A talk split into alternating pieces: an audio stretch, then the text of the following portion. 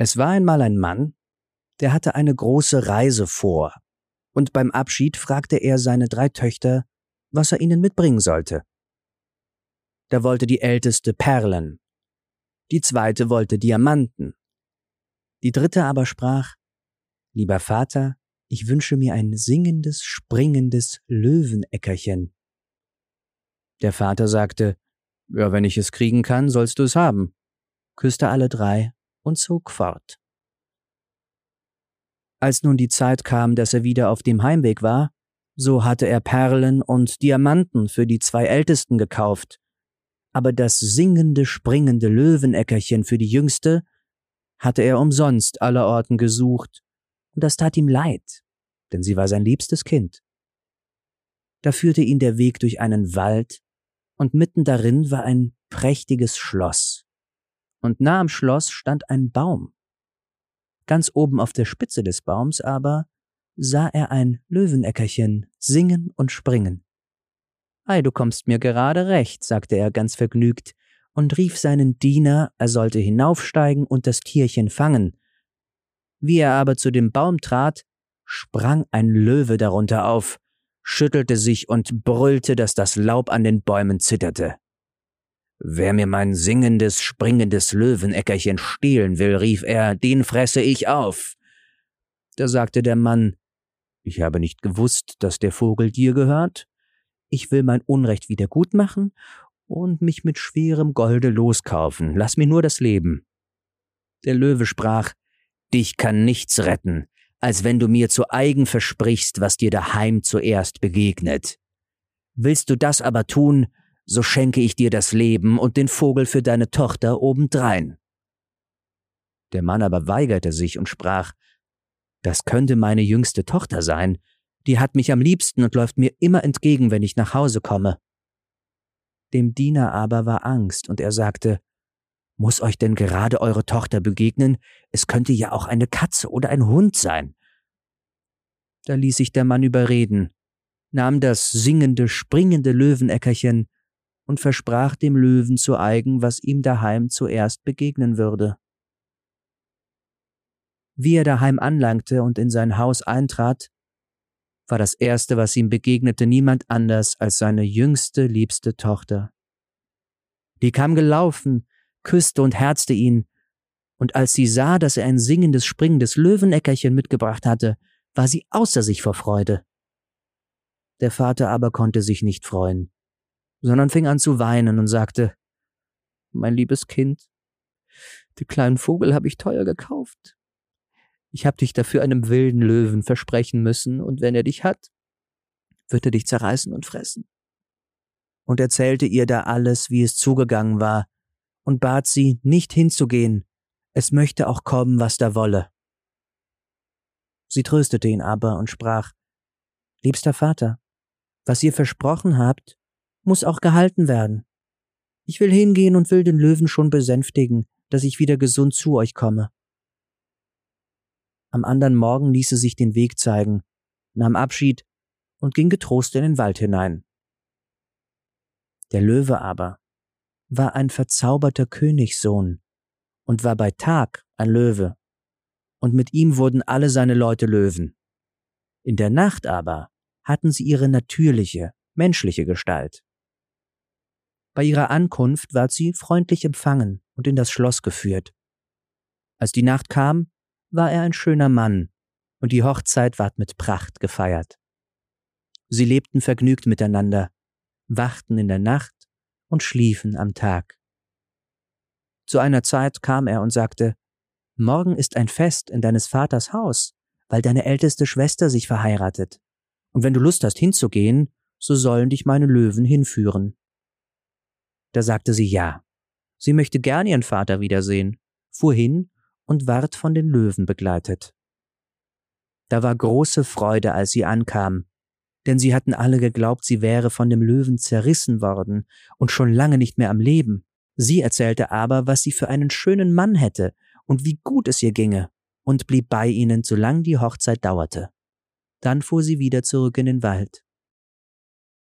Wie die zweite Tochter heiratete, und sie wieder zur Hochzeit eingeladen war, sprach sie zum Löwen Diesmal will ich nicht allein sein. Du musst mitgehen. Der Löwe aber sagte, das wäre zu gefährlich für ihn, denn wenn dort der Strahl eines brennenden Lichts ihn berührte, so würde er in eine Taube verwandelt und müsste sieben Jahre lang mit den Tauben fliegen.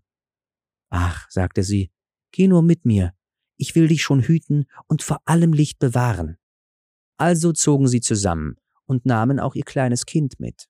Sie ließ dort einen Saal mauern, so stark und dick, dass kein Strahl durchdringen konnte. Darin sollte er sitzen, wenn die Hochzeitslichter angesteckt würden. Die Tür aber war von frischem Holz gemacht, das sprang und bekam einen kleinen Ritz, den kein Mensch bemerkte. Nun ward die Hochzeit mit Pracht gefeiert. Wie aber der Zug aus der Kirche zurückkam mit den vielen Fackeln und Lichtern an dem Saal vorbei, da fiel ein haarbreiter Strahl auf den Königssohn. Und wie dieser Strahl ihn berührt hatte, in dem Augenblick war er auch verwandelt. Und als sie hineinkam und ihn suchte, sah sie ihn nicht, aber es saß da eine weiße Taube. Die Taube sprach zu ihr, oh, sieben Jahre muss ich in die Welt fortfliegen. Alle sieben Schritte aber will ich einen roten Blutstropfen und eine weiße Feder fallen lassen. Die sollen dir den Weg zeigen, und wenn du der Spur folgst, kannst du mich erlösen. Da flog die Taube zur Tür hinaus, und sie folgte ihr nach, und alle sieben Schritte fiel ein rotes Blutströpfchen und ein weißes Federchen herab und zeigte ihr den Weg. So ging sie immerzu in die weite Welt hinein und schaute nicht um sich und ruhte sich nicht aus, und fast waren die sieben Jahre herum. Da freute sie sich und meinte, sie wären bald erlöst, und war noch so weit davon. Einmal, als sie so fortging, fiel kein Federchen mehr und auch kein rotes Blutströpfchen. Und als sie die Augen aufschlug, so war die Taube verschwunden.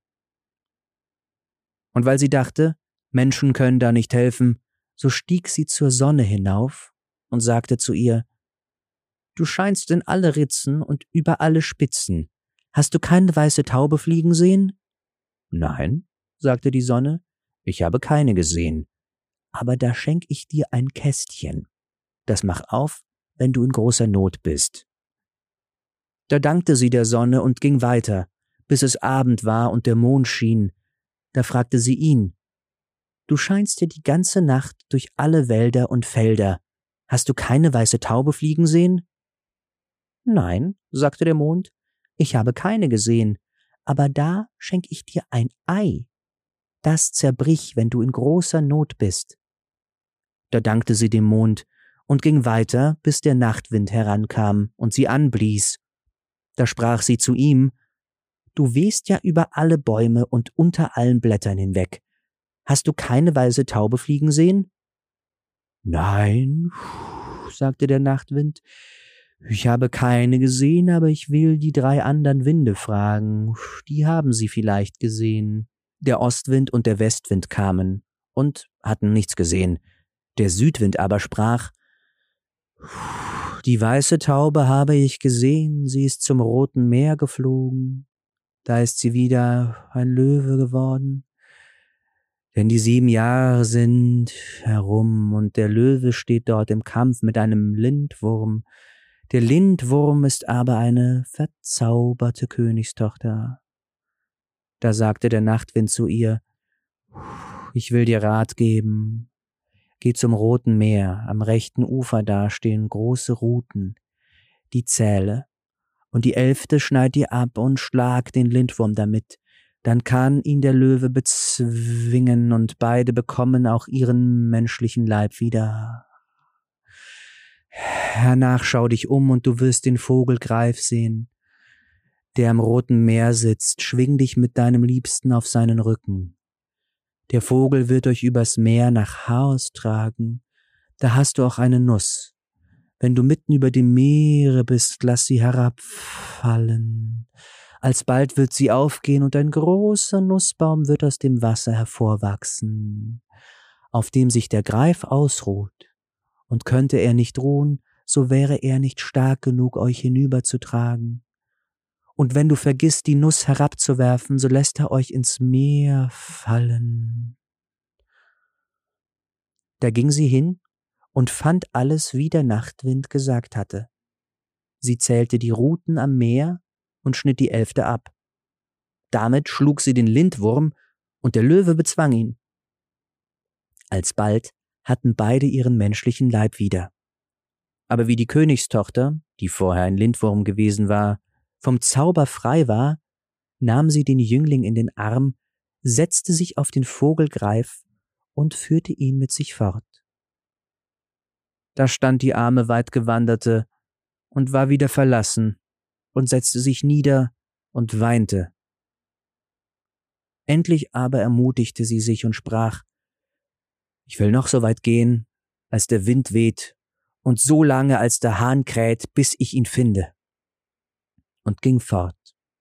Lange, lange Wege, bis sie endlich zu dem Schloss kam, wo beide zusammen lebten. Da hörte sie, dass bald ein Fest wäre, wo sie Hochzeit miteinander machen wollten. Sie sprach aber, Gott hilft mir noch, und öffnete das Kästchen, das ihr die Sonne gegeben hatte. Da lag ein Kleid darin, so glänzend wie die Sonne selber. Da nahm sie es heraus und zog es an und ging hinauf in das Schloss, und alle Leute und die Braut selber sahen sie mit Verwunderung an. Und das Kleid gefiel der Braut so gut, dass sie dachte, es könnte ihr Hochzeitskleid geben, und fragte, ob es nicht feil wäre. Nicht für Geld und Gut, antwortete sie, aber für Fleisch und Blut. Die Braut fragte, was sie damit meinte. Da sagte sie, Lasst mich eine Nacht in der Kammer schlafen, wo der Bräutigam schläft. Die Braut wollte nicht und wollte doch gerne das Kleid haben. Endlich willigte sie ein. Aber der Kammerdiener musste dem Königssohn einen Schlaftrunk geben. Als es nun Nacht war und der Jüngling schon schlief, ward sie in die Kammer geführt. Da setzte sie sich ans Bett und sagte, Ich bin dir nachgefolgt sieben Jahre bin bei Sonne und Mond und bei den vier Winden gewesen und habe nach dir gefragt und habe dir geholfen gegen den Lindwurm. Willst du mich denn ganz vergessen?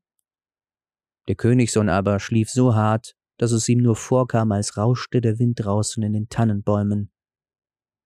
Wie nun der Morgen anbrach, da ward sie wieder hinausgeführt und musste das goldene Kleid hingeben. Und als auch das nichts geholfen hatte, ward sie traurig ging hinaus auf eine Wiese, setzte sich dahin und weinte. Und wie sie so dasaß, da fiel ihr das Ei noch ein, das ihr der Mond gegeben hatte. Sie schlug es auf. Da kam eine Glucke heraus mit zwölf Küchlein, ganz von Gold. Die liefen herum und piepten und krochen der Alten wieder unter die Flügel, so dass nichts Schöneres auf der Welt zu sehen war.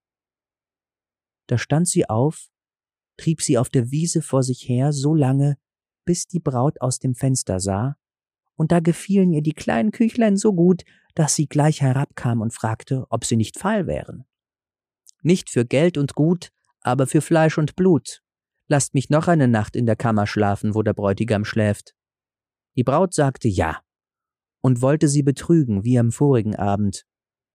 Als aber der Königssohn zu Bett ging, fragte er seinen Kammerdiener, was das Murmeln und Rauschen in der Nacht gewesen sei. Da erzählte der Kammerdiener alles, dass er ihm einen Schlaftrunk hätte geben müssen, weil ein armes Mädchen heimlich in der Kammer geschlafen hätte, und heute Nacht sollte er ihm wieder eingeben. Sagte der Königssohn, gieß den Trank neben das Bett aus. Zur Nacht wurde sie wieder hereingeführt, und als sie anfing zu erzählen, wie es ihr traurig ergangen wäre, da erkannte er gleich an der Stimme seine liebe Gemahlin, sprang auf und rief Jetzt bin ich erst recht erlöst. Mir ist gewesen wie in einem Traum, denn die fremde Königstochter hatte mich verzaubert, dass ich dich vergessen musste.